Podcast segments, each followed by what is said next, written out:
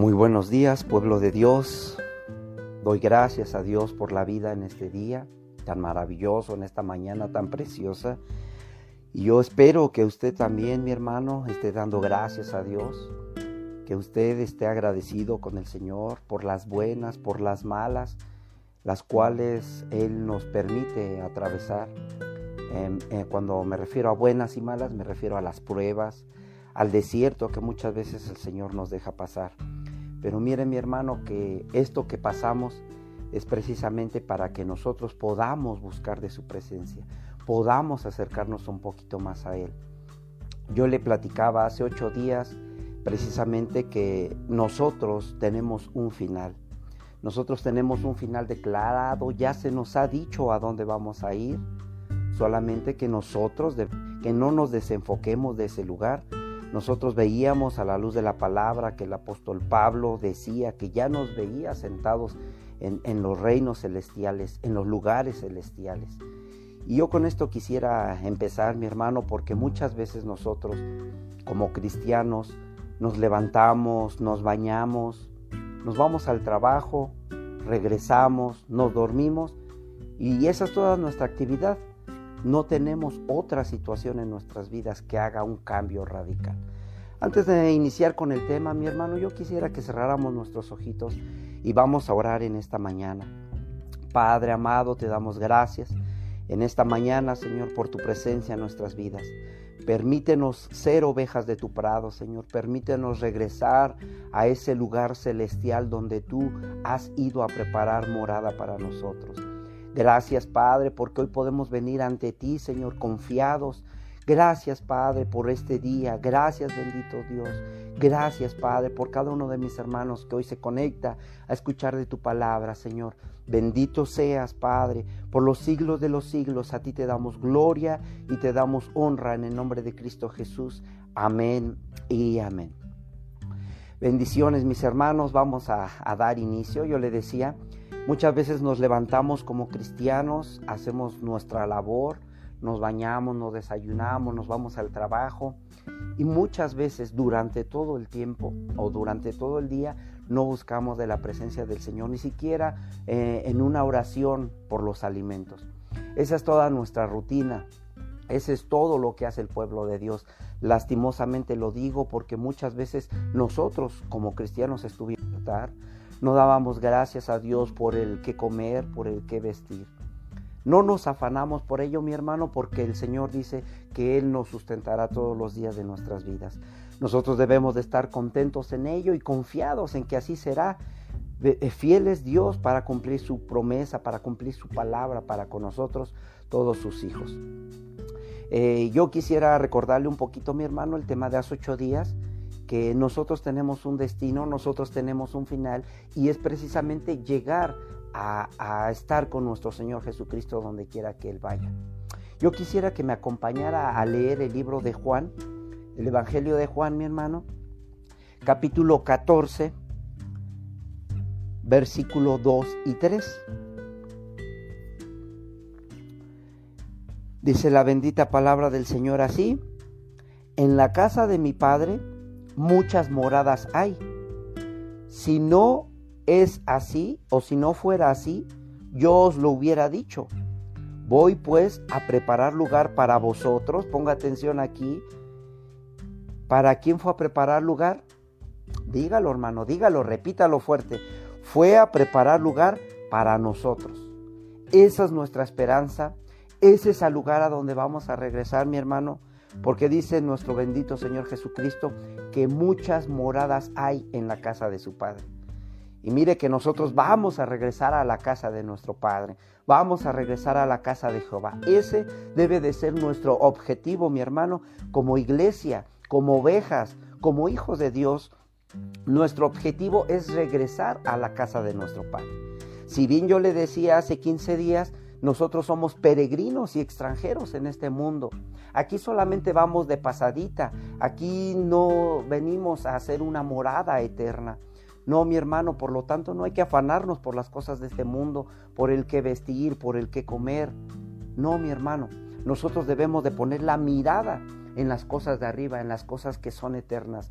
Porque usted está viendo, usted está leyendo que tenemos una morada junto con nuestro Padre Celestial. Y yo creo que ese debe ser nuestro objetivo y no desviarnos de ese objetivo, mi hermano. Que nosotros podamos tener la mirada enfocada en Él, que nosotros no nos desviemos ni a derecha ni a izquierda, que nosotros podamos ir a ese reino. Veíamos en el libro de Tesalonicenses capítulo 5 que todos nosotros somos hijos de luz ahora, que ahora nosotros somos hijos del día, que no somos hijos de la noche, que ya no somos hijos de las tinieblas, que si ciertamente mucho tiempo anduvimos en las tinieblas, en el reino de oscuridad, ahora nosotros somos llamados de ese, de ese reino de tinieblas a su luz admirable, mi hermano.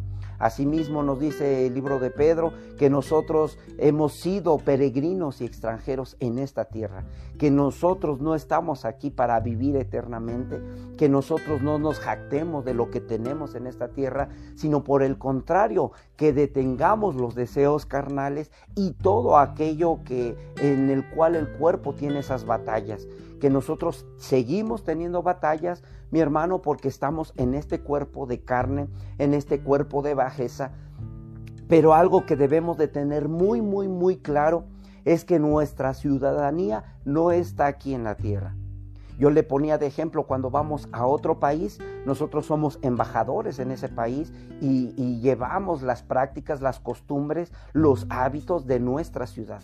Entonces, nosotros debemos de tener muy claro, mi hermano, que nosotros somos ciudadanos celestiales. Nos dice el libro de Filipenses que nuestra ciudadanía no es de, este, de esta tierra, sino que es de los cielos y que de ahí es donde también nosotros esperamos a nuestro Salvador, a nuestro bendito Jesucristo, a nuestro Señor que ya vino por amor a ti y por amor a mí, mi hermano.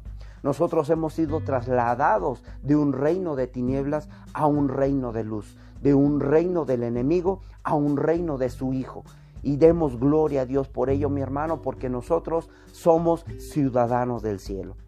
Si está de acuerdo conmigo, diga un amén, ponga un like para saber que está con este entendido, mi hermano, porque precisamente eso es la base para poder entrar a nuestro tema de hoy. El tema de hoy es cómo viven quién viven, quiénes son los que viven en la tierra de Nod. Nosotros sabemos a la luz de la palabra que hay una tierra de Nod, mi hermano, y en esa tierra fue a morar Caín. Amén. Pero yo antes de entrar precisamente con Caín, que es nuestro primer ejemplo, yo quisiera que me acompañara al libro de Jeremías, eh, capítulo 31, versículo 22. por cuestiones de tiempo, mi hermano, pues yo ya los tengo preparado en mi Biblia. Y dice la palabra del Señor en el libro de Jeremías, capítulo 31, versículo 22. Nos dice lo siguiente. ¿Hasta cuándo andarás errante, oh hija con tu más? Porque Jehová creará todas las cosas nuevas sobre la tierra. La mujer rodeará al varón. Y miren mi hermano, con esa base que yo ya le he puesto, que nosotros no pertenecemos a esta tierra, sino que nosotros, nuestra morada está en los cielos, que nuestra ciudadanía está en los cielos. Yo quisiera que pudiéramos ver precisamente esta, esta cita que la palabra nos deja ver. Porque cuando habla de hija lo podemos relacionar a la iglesia, al pueblo de Dios.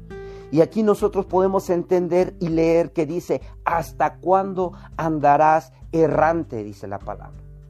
Nosotros a la luz de la palabra hemos visto, mi hermano, que nosotros no somos errantes o no deberíamos de serlo, porque aquí se está refiriendo a la mujer y precisamente podríamos enfocarlo a la iglesia. ¿Qué quiere decir esto? Que quizás siendo pueblo de Dios, alguno de ellos, alguno de nosotros ande errante. Nosotros tenemos un lugar de destino y le leía yo, nuestro lugar de destino es la casa de Jehová. Es la morada que nuestro Señor Jesucristo fue a preparar para nosotros. Ese es nuestro destino, ese es nuestro lugar, esa es nuestra casa, mi hermano. La palabra nos dice, ¿hasta cuándo andarás errante? ¿Hasta cuándo andarás alejada? ¿Hasta cuándo andarás apartada? Y aquí yo lo transfiguro un poquito y, y yo podría decirle, eh, mi hermano quizás no oyera susceptibilidades, pero la palabra es clara y es contumaz. Y, y yo podría hacerle la pregunta, tú como cristiano, ¿hasta cuándo dejarás de no congregarte? Tú como cristiano, ¿por qué no te congregas? Tú como cristiano, ¿por qué no sigues las pisadas del rebaño? Mire, nos, bueno, aquí me deja ver solamente siete personas conectadas Mire cuántos somos del pueblo de Dios. Mire cuánto se le ha dicho al pueblo de Dios que busque de la palabra del Señor. No a la página para que se haga famosa, no. Ese no es el objetivo.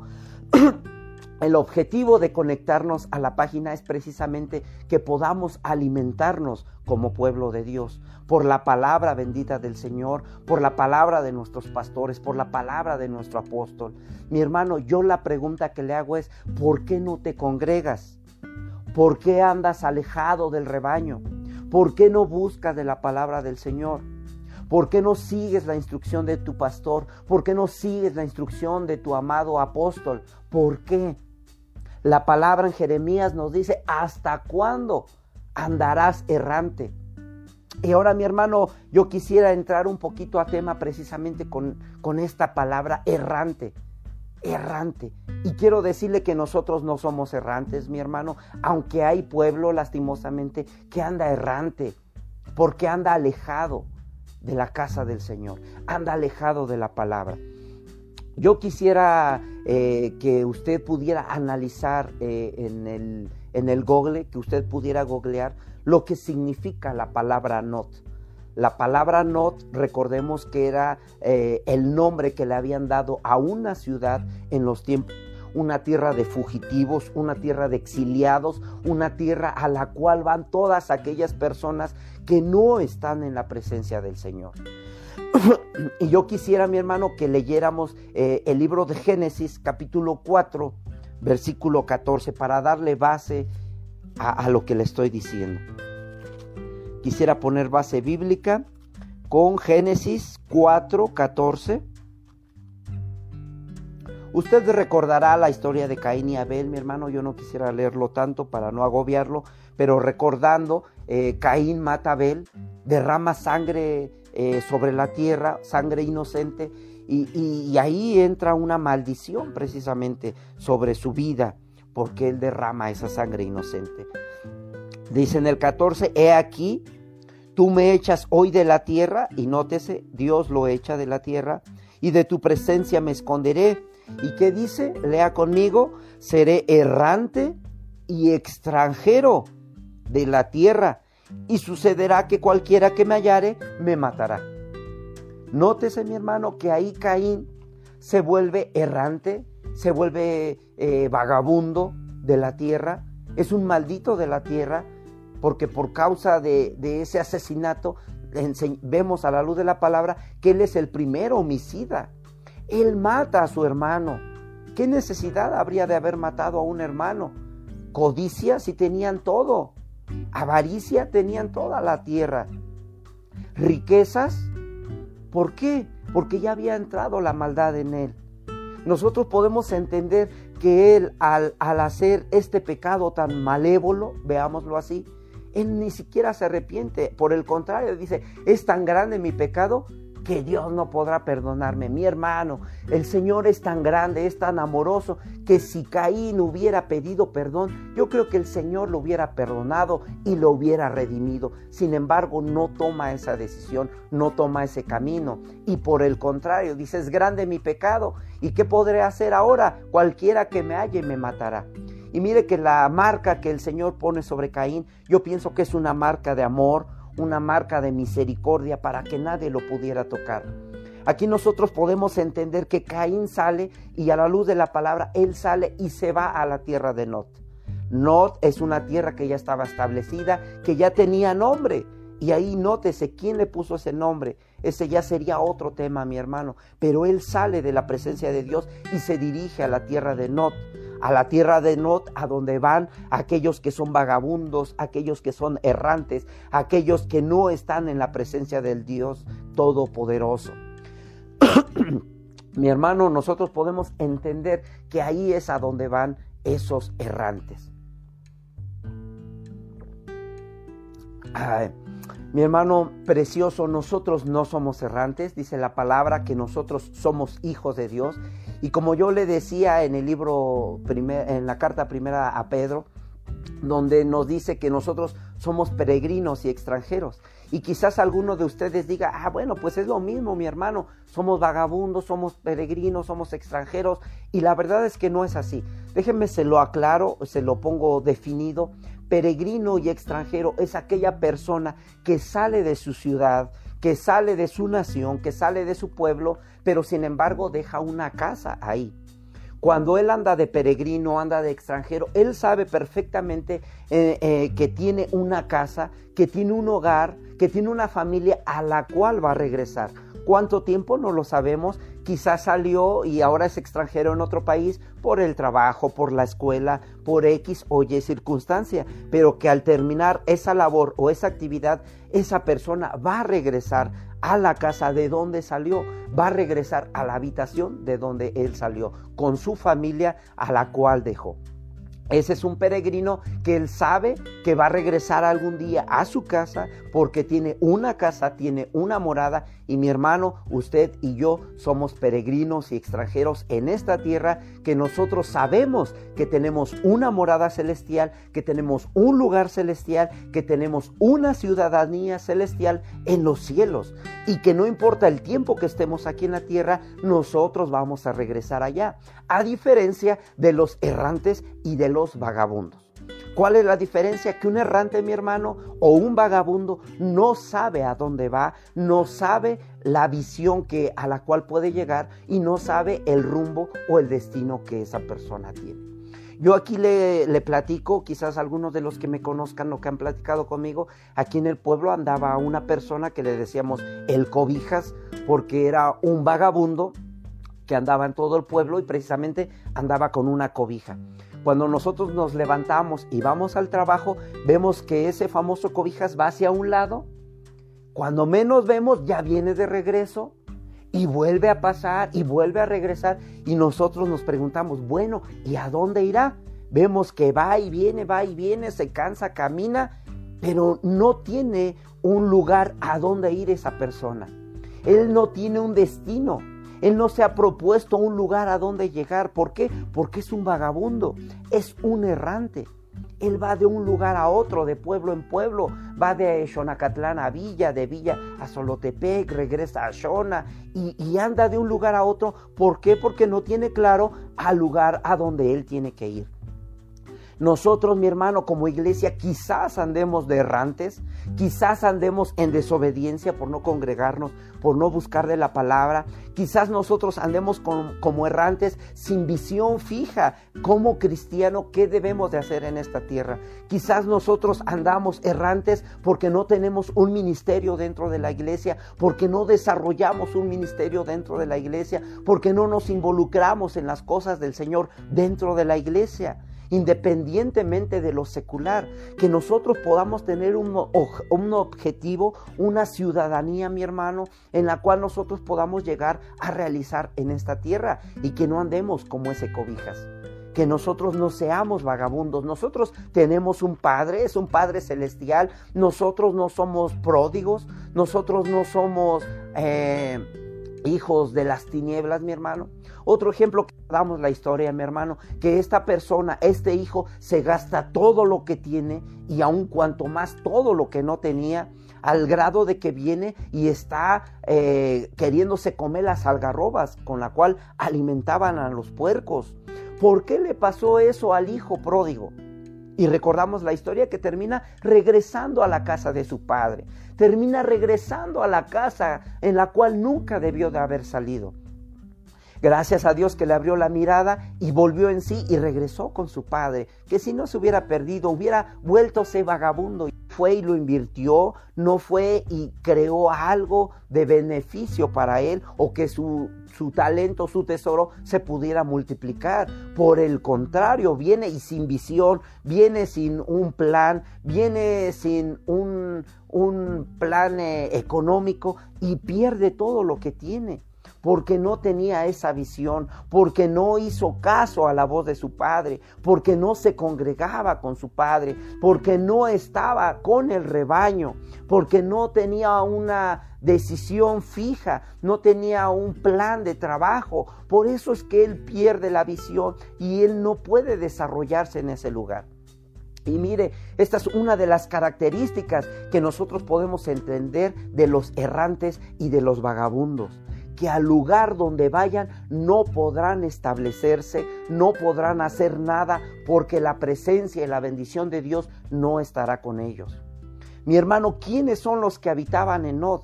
¿Quiénes son los que estaban ahí en Nod? Bueno, podemos entender que era gente que era exiliada, gente que era errante, gente que era vagabunda, gente que era alejada de la presencia de Dios. Acabamos de leer Génesis 4:14 que Caín fue un errante y fue un vagabundo, exiliado de la presencia de Dios. ¿Y a dónde fue a dar? A Not. A Not, a esa tierra de vagabundos, de errantes. Nosotros podemos entender, mi hermano, que este Caín se hace maldito de la tierra por causa del pecado que comete. A diferencia de José, nosotros lo hemos leído tantas veces en la palabra, que José se hace señor de la tierra.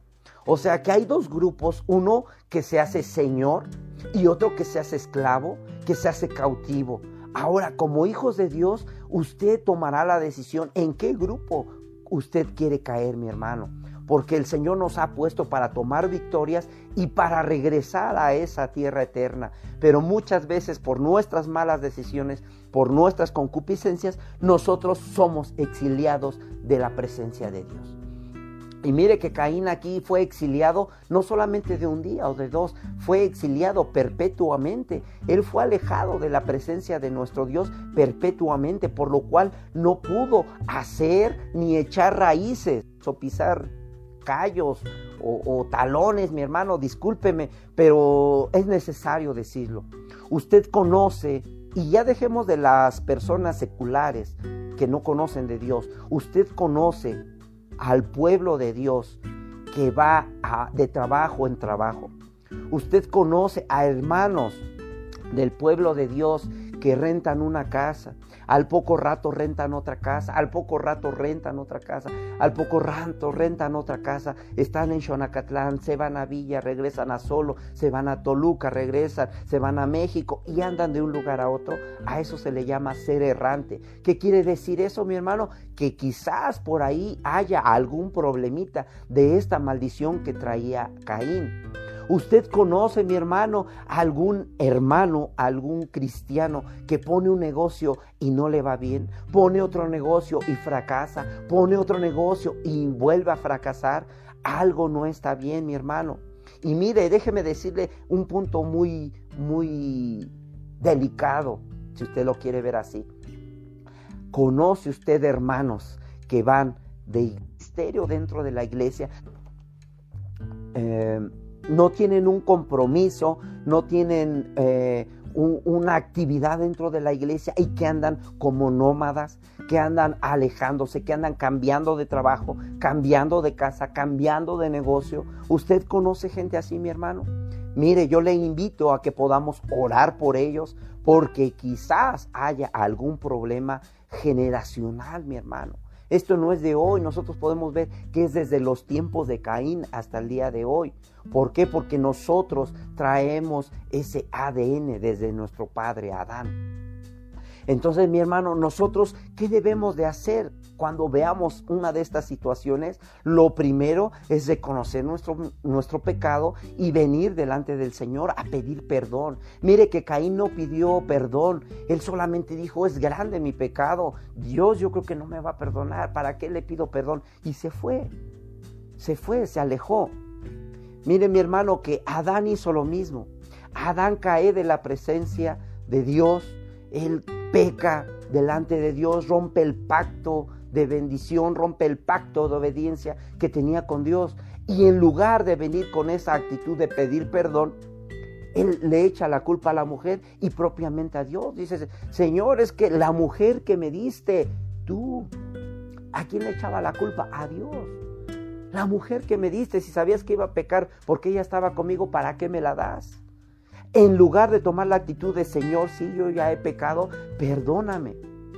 Perdóname, Padre. Yo sé que eres fiel y justo. Perdóname. Y yo creo que si Adán hubiera tomado esa actitud antes de echarle la culpa a alguien más, hubiera reconocido su pecado, su falta de visión, la Biblia dejaría de existir, se hubiera quedado hasta Génesis 3:16. ¿Por qué? Porque Adán hubiera pedido perdón, porque Adán, Adán se hubiera arrepentido y ahí estuviéramos en la bendita presencia de nuestro Dios. Amén. Amén. Mi hermano, yo quisiera darle otro ejemplo en el libro de Génesis, capítulo 20, ahí adelantito de donde estamos. Eh, Génesis 20, 13, y nos dice la palabra del Señor así. Y cuando Dios me hizo salir errante de la casa de mi padre, y fíjese quién está hablando aquí, Abraham, el padre de la fe. Usted me podría decir al principio del tema, ay mi hermano, es que yo creo que no hay ningún errante dentro del pueblo de Dios, todos somos eh, hijos de Dios y nos mantenemos en el camino. Mire que sí hay uno, Abraham, el padre de la fe, salía como errante, hizo salir errante de la casa de su padre. Nosotros recordamos, leyendo la palabra, que Dios le dice, aléjate, vete de tu tierra, de tu parentela, deja la casa de tu padre. Y mire, él cómo sale, él sale errante. Y cuando Dios me hizo salir errante de la casa de mi padre, y nótese lo que viene, una consecuencia de andar errante, mi hermano. Yo le dije, esta es la merced que tú harás conmigo, que en todos los lugares donde lleguemos, ahí le está hablando a su esposa Sara, digas de mí, mi hermano es. ¿Qué estaba acompañando a Abraham en esa salida que tuvo como errante? La mentira, mi hermano. ¿Por qué? Porque le dice a su esposa, mira, donde quiera que vayamos, tú di que eres mi hermana. ¿Por qué? Porque si dices que eres mi esposa, capaz que me matan. O sea, tenía miedo, mi hermano. ¿Qué acompaña a un ser errante? La mentira.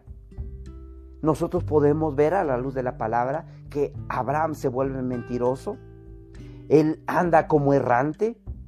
Y mire mi hermano que esto se repite de generación en generación porque el ciclo se vuelve repetitivo. Nosotros recordemos la vida de Isaac, que hizo exactamente lo mismo con su esposa. Y no, no olvidemos o no dejemos de lado al nieto de Abraham. ¿Quién fue el nieto de Abraham? Jacob. ¿Quién fue este Jacob? ¿Qué significa su nombre? Precisamente mentiroso, usurpador, tramposo. O sea que se iba multiplicando, iba de menos a más, mi hermano. ¿Cómo podrán caminar dos juntos si no se pusieren de acuerdo? Y nosotros recordamos cuando tratan de engañar al Espíritu Santo, que se ponen de acuerdo diciendo que una heredad la vendieron en tanto, siendo que la habían vendido en más.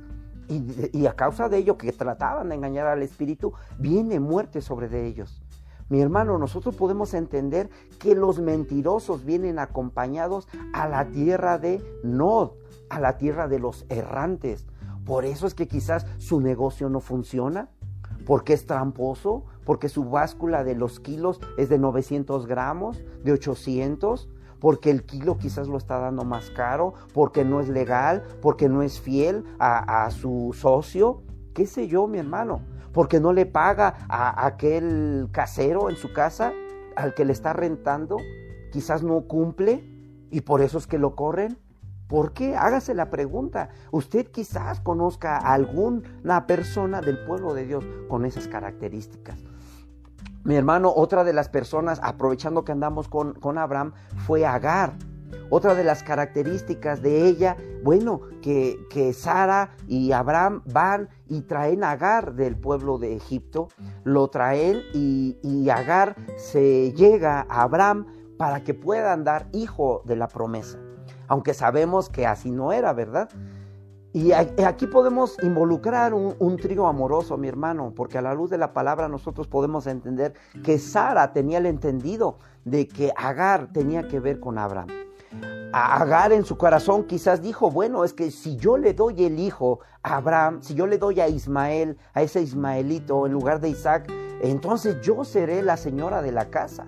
Entonces yo desplazaré a Sara. Mire que ahí entró orgullo, entró vanidad, entró deseos, codicia, porque ella decía, cuando él lo pueda amarrar con un hijo, y aquí quizás hablarle un poquito a las señoritas que tengan cuidado con quién salen. Quizás si yo le doy el hijo, yo voy a ser la señora de la casa. Ahí hay un problema muy grande, mi hermano, de líos amorosos. ¿Por qué? Porque Agar sabía perfectamente que Abraham era casado. Sara sabía que Agar tenía que ver con Abraham y lo permitió. Y ahí pues Abraham, ¿qué, le quedaba, verdad? Se sacrificaba porque Sara le dijo, bueno, llégate a mi sierva Agar. Y él pues muy sacrificado, bueno, pues venga. Y no, mi hermano, no es así. ¿Por qué? Porque nosotros si seguimos leyendo la, palabra del Señor, podemos entender que cuando crecen los niños, cuando crece Isaac y tiene algún conflicto con Ismael, eh, vienen y platican y le dice, es que es necesario que se vaya Agar de aquí. Y nosotros podemos entender que Abraham así lo hace, corre a Agar, corre al muchacho, le pone un cántaro de agua y los despide al desierto. Entonces, ¿qué podemos entender aquí? Que Agar, no porque tuviera el hijo, iba a tener amarrado a Abraham. Aquí nosotros podemos entender que Abraham quizás le dijo, eh, pues mira, mi hijita, mira, mi amor, chiquita, preciosa, te tienes que ir porque tú sabías perfectamente que yo era casado.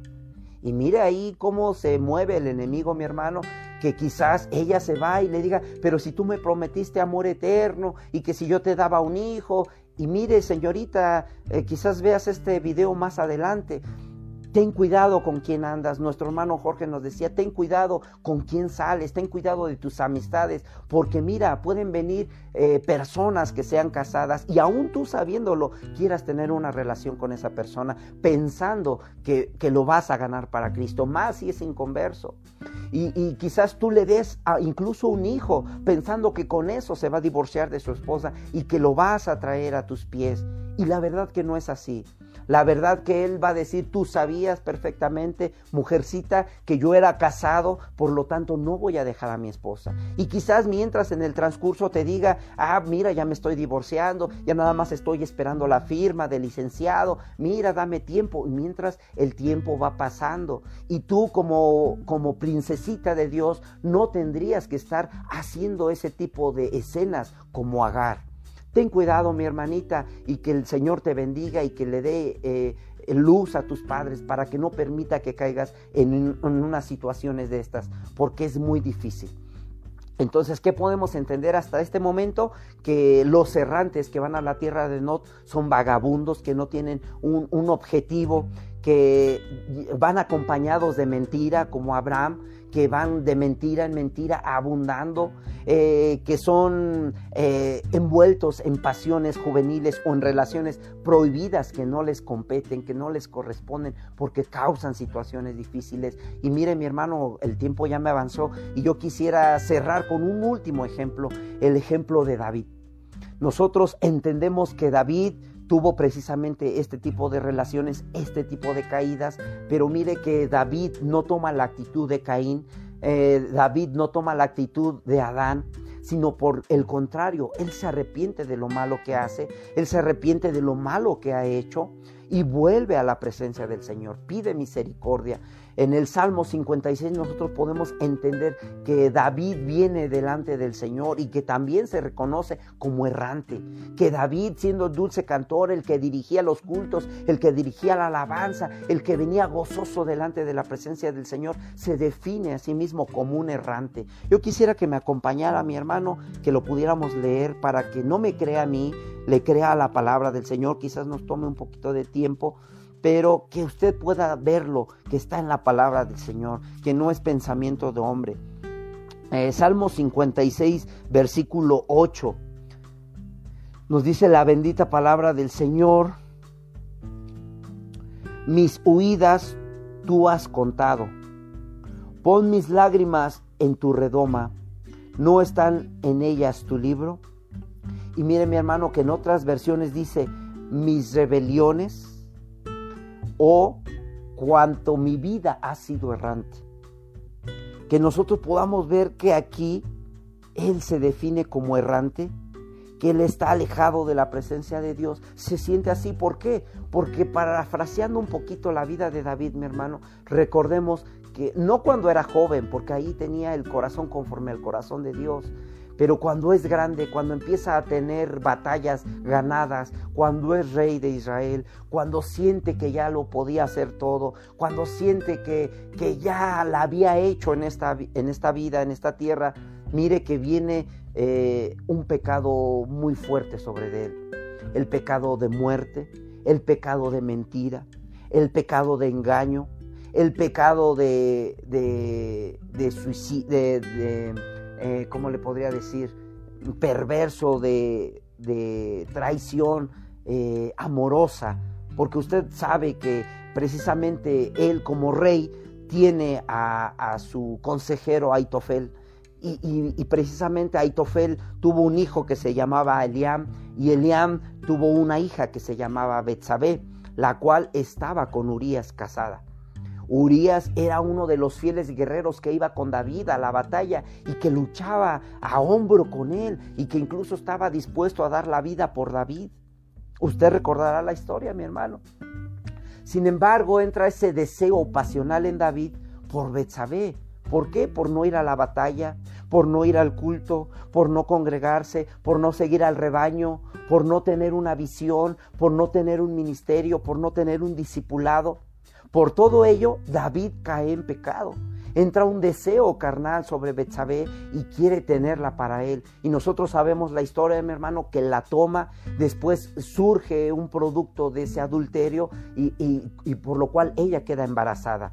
Después de esto, David trata de tapar el sol con un dedo y dice, ¿cómo le hago? Voy a traer a Urias que esté con Betsabé. Y usted sabe la historia, mi hermano, que no logra hacer que se acueste con ella. Después de esto, eh, los mata en, la batalla a Urias, a, a Eliam y, los enfrenta. Aitofel se, se, entera y siente esa traición tan fuerte por parte del rey David. ¿Por qué? Porque él era su fiel consejero. Y mire que esta Aitofel se vuelve eh, en rebeldía contra David. ¿Por qué? Porque no tenía esa cobertura, porque no tenía ese cuidado el rey David sobre él, sino que se siente traicionado.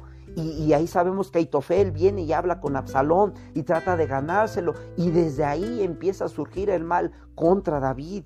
A lo cual David viene tan afligido y trae tan mal un, sentir que ahí atrásito en el Salmo 51, mi hermano, si usted me acompaña a leerlo, fíjese qué tan mal se sentía David. Ten piedad de mí, oh Dios, conforme a tu misericordia Conforme a la multitud de tus piedades, borra mis rebeliones. Lávame más y más de mi maldad y límpiame de mi pecado. ¿Cuál pecado? El pecado de traición, el pecado de mentira, el pecado de homicidio. Todo eso, mi hermano. Por eso se sentía así David. Y yo le, invito, mi hermano, a que no solamente leamos el 1 y el 2, que ahí en su que nos habla y nos deja ver el sentir que tenía David delante de la presencia del Señor. Y lo importante no es eso, sino que Él reconoce que ha fallado delante del Señor. Y mire, aquí Él está pidiendo piedad, está pidiendo misericordia a Dios. ¿De qué nos habla eso? Que Él como pueblo de Dios, Él andando errante, errando el camino, Él se vuelve a Dios y pide perdón y pide misericordia. Y mire que Dios es fiel y es grande, que le da esa misericordia, le da ese perdón, por lo cual, por lo, cual lo restituye como, como rey. Nosotros sabemos que cuando eh, Absalón viene y persigue a David, David sale huyendo como errante, deja su casa, abandonó el trono y se fue. No sabía ni a dónde se iba porque no quería enfrentarse a su hijo. Después de esto el Señor lo, lo, lo redime, le da misericordia, le da perdón y lo restituye a su casa, lo regresa a su casa. Y mire mi hermano que con esto cierro. El Señor no importa qué tan pecadores nosotros hayamos sido, qué tan errantes estemos en esta tierra, que seamos mentirosos, que seamos usurpadores, que el Señor es fiel y misericordioso para perdonarnos. Pero ¿qué tenemos que hacer, mi hermano? Que nosotros volvamos al Padre, que regresemos al Padre. Ahora yo no te invito a que cambies de religión, yo no te invito a que cambies de iglesia, que cambies de templo, no, mi hermano. Yo ahí donde tú estás, te invito a que te reactives, te invito a que busques de Dios, que leas la palabra, que busques de la palabra y que un ministerio que está ahí, que ya te fue dado por el Señor, lo pongas para obra, porque no hay tiempo, la misericordia se está terminando. Mi hermano, la venida de nuestro Señor viene pronto y nosotros tenemos que estar preparados para regresar. Padre ha preparado para nosotros.